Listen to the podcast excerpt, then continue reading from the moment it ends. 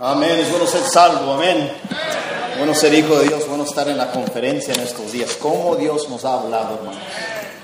Gracias una vez más al pastor Salazar y a su equipo, su iglesia, por, por, permitirnos, ¿verdad?, venir y, estar en, en, este lugar con ellos, acompañándolos, escuchando y aprendiendo. Ah, ustedes que han tenido conferencias, todos sabemos que hay mucho trabajo que no se ve. Nosotros venimos, llegamos, nos sentamos, escuchamos, comemos y nos vamos. Y ellos desde semanas han preparado, trabajado. Y ahí cuando nos vamos, ah, hoy en la noche, ellos van a seguir, ¿verdad?, en lo que es la limpieza y acomodar y todo lo demás. Pastor, muchas gracias, porque no es una vez que lo has hecho, lo has hecho por años. Y lo ha hecho esta iglesia porque esta iglesia ama las iglesias. Es decir, se preocupa por nosotros. Y, qué bendición. En esta, esta noche, yo quiero, en esta tarde, yo quiero hablarles de algo y no, no, yo entiendo que soy el primero de tres predicadores y voy a estar consciente de la hora, pero quiero que vayan conmigo a Jeremías capítulo 29, Jeremías capítulo 29, y voy a tratar de seguir la lema de la conferencia, cosecha. Jeremías capítulo 29 buscan y también buscan Hechos capítulo 17. Hechos capítulo 17. Y mientras están buscando ahí, yo les voy a leer otro texto en la Biblia, otros textos, mejor dicho. Ustedes están en Jeremías 29 y Hechos 17. Dice la palabra de Dios en otro versículo, no se turbe vuestro corazón, creéis en Dios, creer también en mí. Eso se encuentra en Juan y, la mayoría de ustedes reconocen ya ese versículo. Sabemos que el Señor Jesucristo cuando estaba ya al punto de, irse, estaba en este, en este capítulo, está consolando a sus discípulos. Y les está diciendo que, que no se turben, que Él se va a ir, pero Él se va a asegurar de prepararles un lugar. Y nosotros como cristianos tenemos esa seguridad que tenemos un lugar especial esperándonos, amén, un lugar eterno, se llama el cielo. En otros versículos dice lo siguiente, mas nuestra ciudadanía, ciudadanía está en los cielos, de donde también esperamos al Salvador, el Señor de Jesucristo. La Biblia dice que nosotros tenemos una ciudadanía, hermanos, amén. Tenemos ciudadanía en el cielo, somos de allá, no somos de aquí, hermanos. En otro versículo dice lo siguiente, conforme a la fe murieron todos estos, sin, saber, sin haber recibido lo prometido, sino mirándolo de lejos y creyéndolo y saludándolo y confesando que eran extranjeros y peregrinos sobre la tierra. Es decir, el creyente, el Hijo de Dios, es un peregrino. Eso quiere decir que tú y yo no somos de aquí. Solo somos pasando por aquí y vamos en camino al cielo. Somos hijos de Dios. Nosotros en otro versículo dice, vosotros sois la sal de la tierra, pero si la sal se desvaneciere, ¿con qué será salada? No sirve más para nada, sino para ser echada afuera y, y hollada por los hombres. Hermanos, tuyos somos, somos conservantes. Es decir, nosotros, Dios nos ha dejado a nosotros para que no se vaya pudriendo este mundo, hermanos. Tú y yo tenemos el Espíritu Santo morando dentro de nosotros. ¿Sabes cuál es la esperanza para este país y todos los países del mundo? El Evangelio. Es el Evangelio. No son los candidatos que ahorita están en la política, es el Evangelio. El Evangelio ha sido así, siempre ha sido y siempre será la única respuesta, la respuesta que cada uno de nosotros necesitamos. Jesucristo es el Rey de Reyes y el Señor de Señores. Y nosotros entendemos que nosotros, Dios nos ha dejado aquí, dice, dice la palabra de Dios ahí, pero si la sal se desvaneciere, es decir, si despareciere, desvaneciere en el aire como un humo que ya no aparece, no sirve para nada. Tú y yo estamos aquí, hermanos, para alcanzar a este mundo para Cristo, para impactar a este mundo con el Evangelio. Y el Evangelio entendemos y, tenemos las escrituras y, gracias al Señor somos iglesias bautistas ganadores de almas que sabemos cómo tomar las escrituras y enseñarle a la gente cómo hacer salvos. Pero hermanos, es mucho más que solo poder enseñarles lo que las escrituras dicen. Es una vida que representa el Evangelio. Es un matrimonio que representa el Evangelio. Es, un, es una, un trabajador en un trabajo secular que representa el Evangelio. Es un miembro de la iglesia, otro miembro que representa el Evangelio. Es decir, mi relación contigo está basada en el Evangelio. Es que decir que cada una de mis relaciones incluye perdón, gracia y misericordia. Es el Evangelio. Por eso estamos, para representar el Evangelio. Tú y yo no somos aquí.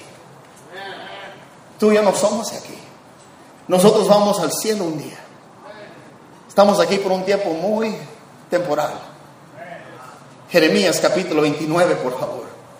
Jeremías capítulo 29. Con eso en mente, miran conmigo Jeremías capítulo 29. Estas son las palabras de la carta que el profeta Jeremías envió de Jerusalén a los ancianos que habían quedado de los que fueron transportados, y a los sacerdotes y profetas y todo el pueblo que Nabucodonosor llevó cautivo de Jerusalén a Babilonia. Después que salió el rey Jeconías, la reina, los del palacio, los príncipes de Judá y de Jerusalén, los artífices, los ingenieros de Jerusalén, por mano de Elasa, hijo de Safán, y de Gemarías, hijo de Gilcías, a quienes envió Sedequías, rey de Judá, a Babilonia, a Nabucodonosor, rey de Babilonia, Babilonia, decía, así ha dicho Jehová de los ejércitos, Dios de Israel, y a todos los de la cautividad que hice transportar de Jerusalén a Babilonia, edificar casas y habitarlas, y plantar huertos y comer del fruto de ellos. Casaos y engendrar hijos y hijas. Dar mujeres a vuestros hijos y dar maridos a vuestras hijas, para que tengan hijos y hijas, y multiplicaos ahí, y no os disminuáis, procurar la paz de la ciudad a la cual os hice transportar. Rogar por ella a Jehová, porque en su paz tendréis vosotros paz. Porque así ha dicho Jehová de los ejércitos, Dios de Israel, no os engañen vuestros profetas que están entre vosotros, ni vuestros adivinos, ni atendáis a los sueños que sonáis, porque falsamente os profetizan ellos en mi nombre, no los envié, ha dicho Jehová. Porque así dijo Jehová, cuando en Babilonia se cumplen los setenta años, yo os visitaré y despertaré sobre vosotros mi buena palabra, para haceros volver a este lugar, porque yo sé los pensamientos que tengo acerca de vosotros, dice Jehová pensamientos de paz y no de mal, para daros el fin que esperáis. Entonces me mocaréis y vendréis y oraréis a mí y yo os oiré. Y me busquéis y me hallaréis, porque me buscaréis de todo vuestro corazón. Y seré hallado por vosotros, dice Jehová. Y haré volver vuestra cautividad y os reuniré a todas las naciones de todos los lugares de donde os arrojé, dice Jehová y os haré volver al lugar de donde os hice llevar. Padre, bendiga tu palabra, bendiga al pastor Ramos, el pastor Salazar, bendiga tu siervo, úsanos en el nombre de Cristo, te lo pido. Amén. En esta carta, lo que quiero que miramos en este estudio es que en esta carta se le está escribiendo a los que estaban cautivados. Y lo que, lo que está pasando aquí, que Dios les está dando a ellos instrucciones de qué es lo que van a hacer mientras están en ese lugar, en, en Babilonia. Y Dios les da instrucciones. Lo primero que quiero que miren aquí es muy interesante que en el versículo 1 dice lo siguiente, y habían quedado de los que fueron transportados y a los sacerdotes y profetas y todo el pueblo que Nabucodonosor llevó cautivo de Jerusalén. Y comienza a hablar de todas las personas que fueron cautivados. Se ve ahí que estaba hablando de gente profesional, gente liderazgo. Y todas estas personas que los llevaban cautivados, los llevaban con un propósito. En ese tiempo Israel se estaba, se estaba rebelando contra ellos y ellos querían tomar posición de los líderes y asimilarlos, es decir, enseñarles y controlarlos como líderes para que la generación y la gente que ellos influyen ya dejan de seguir a Dios y comienzan a adoptarse a las costumbres de ellos. Y Dios sabía el propósito de los que los tenían ahí cautivados. Pero dice la palabra de Dios que Nabucodonosor, vino y, se los, y se los llevó a fuerza. Pero si tú estudias bien la Biblia, en el versículo 4 dice esto, y, mira lo que dice, y, quiero, y no, se lo, no se lo pierden, mira lo que dice en versículo 4. Así ha dicho Jehová de los ejércitos, Dios de Israel, y a todos de la cautividad que hice transportar de Jerusalén a Babilonia. En el versículo 4 se menciona, mira qué claro está, que Dios tuvo algo que ver con esto. En el versículo 1 dice que el rey los tomó, pero en el versículo 4 Dios dice, yo hice que ellos te transportaran. Es decir, yo usé la maldad del corazón de ellos para cumplir con lo que era mi voluntad. Y mi voluntad es que ustedes estuvieran ahí. Yo quería que ustedes estuvieran ahí. ¿Por qué? Porque tengo un plan. Tengo un propósito. Mira el versículo 7, por favor. Y procurar la paz de la ciudad, la cual os hice transportar. Ahí dice otra vez, os hice transportar. Hermanos, quiero que sepas, el lugar donde tú te encuentras, Dios tuvo algo que ver. El lugar donde tú vives, Dios tuvo algo que ver con eso. Entonces, no, pastor, yo vine aquí por las circunstancias. Dios usó esas circunstancias para que tú estuvieras ahí. Todos nosotros estamos en diferentes lugares en este mundo, en diferentes regiones, vecindades, estados y países. Y no es coincidencia que tú estás ahí. Lo primero que tenemos que hacer para poder alcanzar a nuestra comunidad con el Evangelio es primero estar convencido que debemos estar ahí, hermanos. Una de las cosas, una de las inquietudes que hay en el ministerio es alguien pensando, no quiero estar aquí, quiero estar allá. Y mientras estar en el lugar donde Dios te ha puesto, nunca vas a llegar a tu potencial. Nunca vas a alcanzar a la gente que Dios ha puesto ahí. Aunque la cosecha está ahí. Hermano, gastamos demasiado tiempo pensando en cosas que nos acomodan o nos incomodan. Cuando deberíamos estar conscientes de lo que Dios ha hecho y de por qué Dios nos ha puesto esto, puesto en el lugar donde nos ha puesto. Como cristiano, como hijo de Dios, tengo que entender esto y Dios le da a ellos instrucciones. Y lo que Él les dice es algo impactante. Porque en el versículo 4, mira lo que, las instrucciones que les da. Así ha dicho Jehová de los ejércitos, Dios de Israel, y a todos los de la cautividad que hice transportar de Jerusalén a Babilonia, edificar casas y habitarlas y plantar huertos y comer del fruto de ellos. ¿Saben lo que Dios les está diciendo? Quiero que se establezcan ahí. ¿Dónde? En Babilonia. En Babilonia. Quiero que ustedes sean residentes ahí. Quiero, y mira lo que dice el siguiente versículo. Edificar casas, habitar en ellas, plantar huertos. Versículo 6, casaos engendrar hijos y hijas, dar mujeres a vuestros hijos, dar maridos a vuestras hijas, para que tengan hijos y hijas, multiplicados ahí y no os disminuáis. Es decir, ahí quiero que te establezcas. ¿Dónde? En Babilonia. Ahí donde estás, ahí donde, donde estás cautivado, el lugar que tú nos escogiste. Quiero que ahí establezcas tu familia, que tengas hijos, que tus hijos crezcan, que tengas nietos, que te establezcas ahí. Yo te he puesto ahí. Mira lo que dice, sígueme por favor hermanos. Y dice en el versículo 7, y procurar la paz de la ciudad, la cual os hice transportar y rogar por ellas a Jehová, porque en su paz tendráis vosotros paz. Dios les está diciendo, quiero que te establezcas ahí. En el versículo 10 dice, porque así dijo Jehová, cuando en Babilonia se cumplen los 70 años, yo os visitaré y despertaré sobre vosotros mi buena palabra para haceros volver a este lugar. Les recuerda que no va a ser para siempre, pero mientras vives quiero que te establezcas ahí. Hermanos, como cristianos, una de las cosas que tenemos que entender que Dios nos ha puesto donde estamos con un propósito.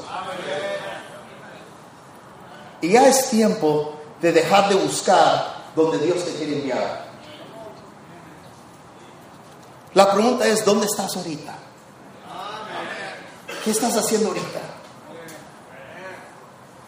Si Dios te quiere en otro lugar, no va a porque tú lo figuraste.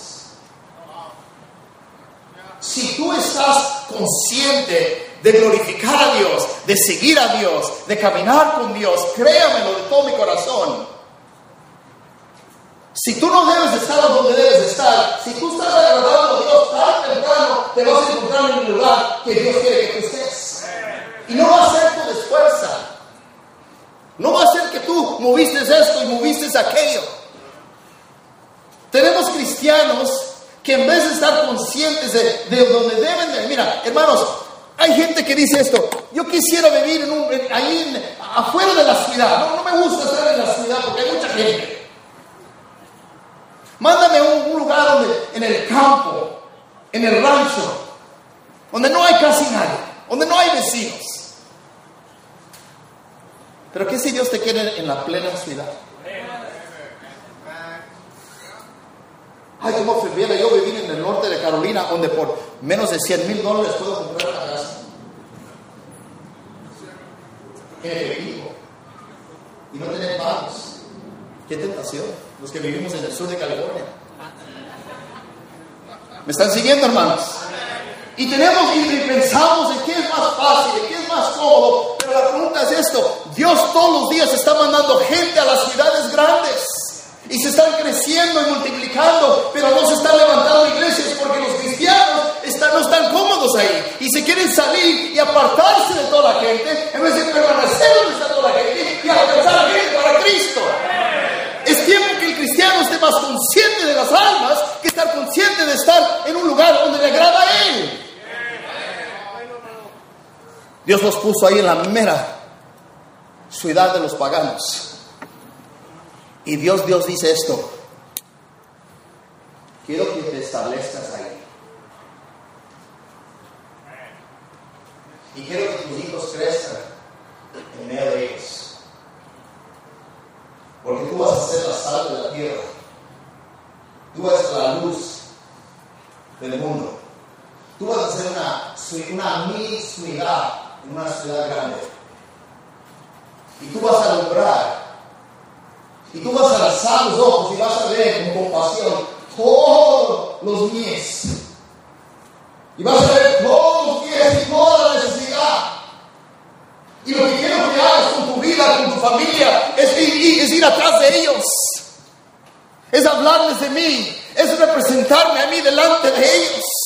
Y con todo tu corazón quiero que te entregues a la gran comisión, alcanzar a esta gente para Cristo. Estás ahí. y mira, mira, quiero que estés ahí sin adoptar sus valores de ellos.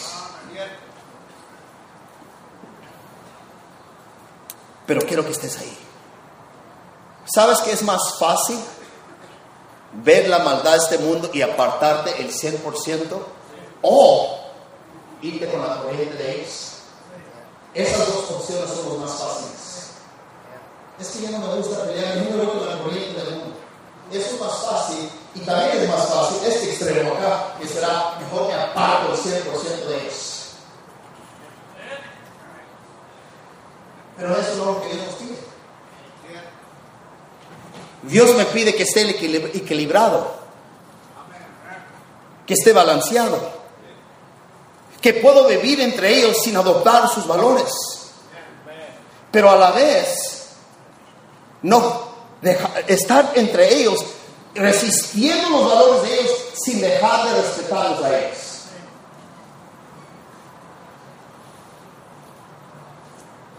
Resisto al mundo, pero todavía respeto al mundo. ¿Qué es eso, pastor? Estoy conectando con ellos. Estoy conectando con ellos. Dios me ha puesto ahí estratégicamente para conectar con esas personas. Y Dios en Jeremías los establece ahí, hermanos. Y dice la palabra de Dios que así somos embajadores en nombre de Cristo como si Dios rogase por medio de nosotros, o rogamos en el nombre de Cristo, reconciliados con Dios. En otro versículo dice, por el cual soy embajador en cadenas, que con de nuevo hablo de Él como debo de hablar. Es decir, el, el apóstol entendía claramente que nosotros éramos embajadores. Y yo me hago la pregunta, hermano, ¿usted sinceramente ha entendido lo que es un embajador? Un embajador, mira, un buen embajador tiene una tremenda habilidad. Hermano, yo ven para acá, si pudieras. No, sí, no, para acá. Ponte de arriba. Venga para acá, hermano. Ponte ahí, por favor.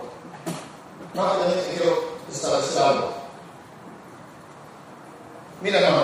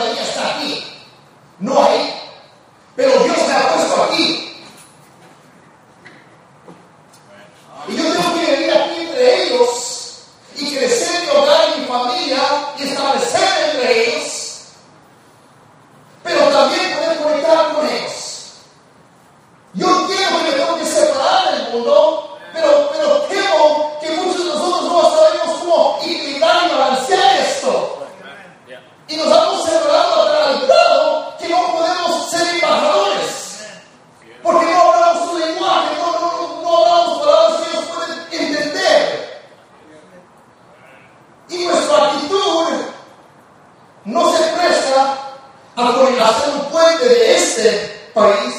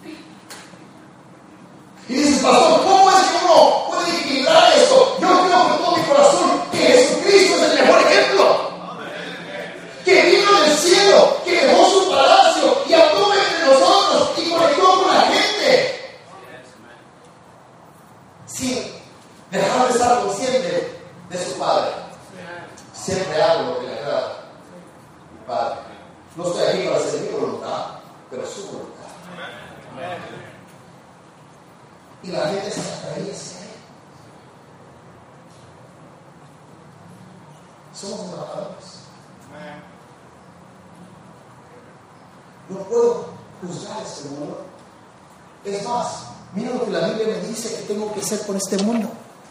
Mira lo que dice ahí en el versículo, hermano, sígueme por favor. Y procurad la paz de la ciudad en la cual os hice transportar. Mira lo que dice, hermanos, procurad la paz. ¿De dónde? Del mundo. Dice la palabra de Dios, procurad la paz de la ciudad en la cual hice transportar. Y rogar por ella a Jehová, porque en su paz tendréis vosotros paz. Es decir, yo tengo que orar por mi comunidad por el mundo, por la gente del mundo, por la gente que no quiere nada con Dios. Yo tengo que rogar por ellos y pedir por ellos. Pero ¿saben qué? No puedo orar por ellos sin amarlos. O yo sé que la Biblia no habla del mundo ni las cosas que estén en el mundo. No entiendo todo eso, más. Pero Dios no está diciendo, deja de Cuando Dios dice eso, está diciendo, no vayas a dejar tus valores y agotar los valores de ellos. De eso está hablando cuando dice, no amas al mundo ni las cosas que están en el mundo. Pero sí tenemos que amar a este mundo. Sí tenemos que amarlo. Sí tenemos que alzar los ojos como el Señor Jesucristo y, con compasión mirar los, los, los, y mirar la necesidad que hay. Ya está lista la cosecha, ya está lista la gente. Gente necesita de Cristo. Necesito yo representarlo bien. Soy un embajador. Estoy manteniendo un puente entre lo que es donde yo vengo. Yo soy del cielo, soy un ciudadano del cielo, hermanos. Y sé cómo hablar del lenguaje de Dios. Y conozco el lenguaje de ellos también. Y mientras yo los amo, Dios los sabe.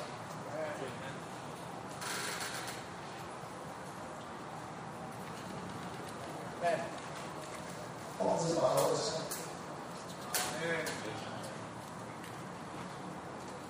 Hay unos que han decidido, yo lo voy a hacer como ellos. Has adoptado sus, sus costumbres.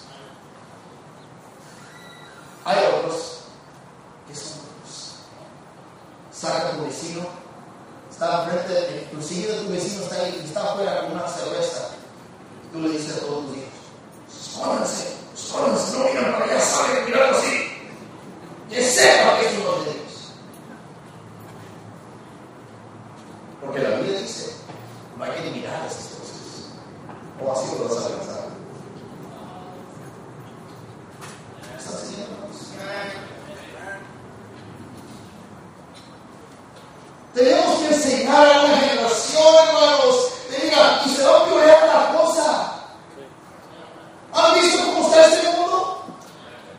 El mundo, el mundo político, political correctness. Yo personalmente, pastor Salazar, yo creo que eso de political correctness es un ataque directo al Evangelio. Así lo digo yo. Porque el Evangelio es directo. El Evangelio te va a mostrar quién eres. Y eso del mundo político, eh, según es que no, no quieres ofender a esta persona y que esta raza y esta persona, nada que ver. Se trata del Evangelio. Ya no quiere que predicamos la verdad. Y un día va a ser incorrecto predicar el Evangelio en este país, desgraciadamente. Y por eso, como las ganas, tú y yo, como cristianos, tenemos que estar equilibrados y poder representar a Dios, pero a la vez tener una puente hacia este mundo y poder equilibrarlo y entender en los tiempos que estamos.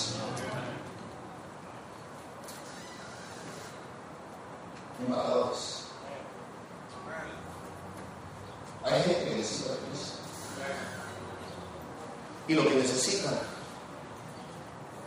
es embajadores. Jesucristo, hermanos, escúcheme bien, Jesús dijo, dejo mi vida por tu vida. ¿Sabes cuáles son los valores de este mundo? El yo primero. Ese es el mundo, se describe todo el mundo así. El yo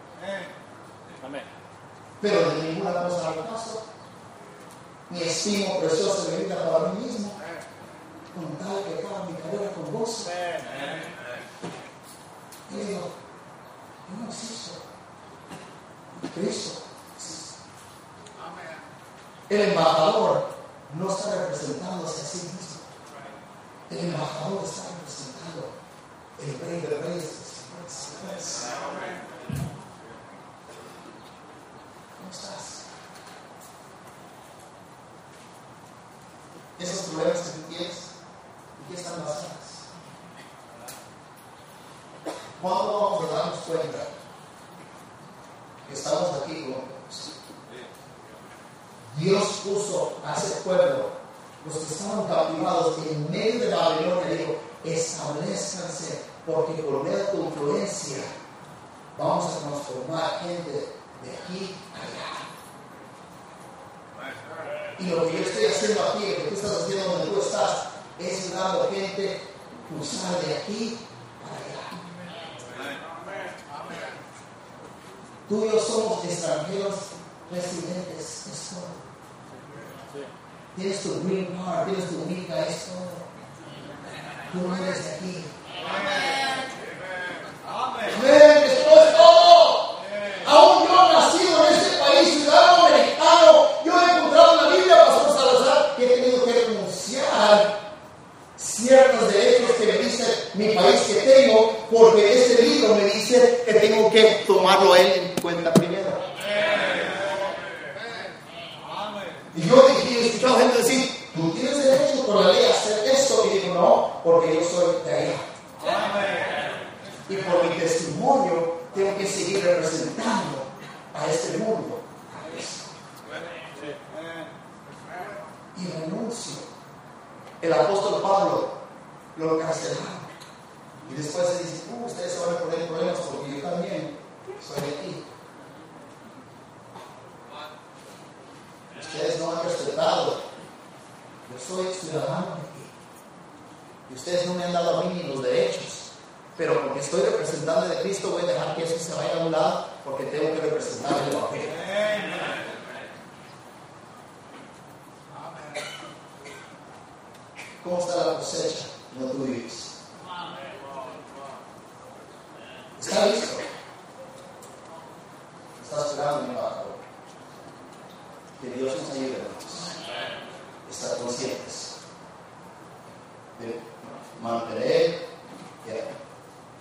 portare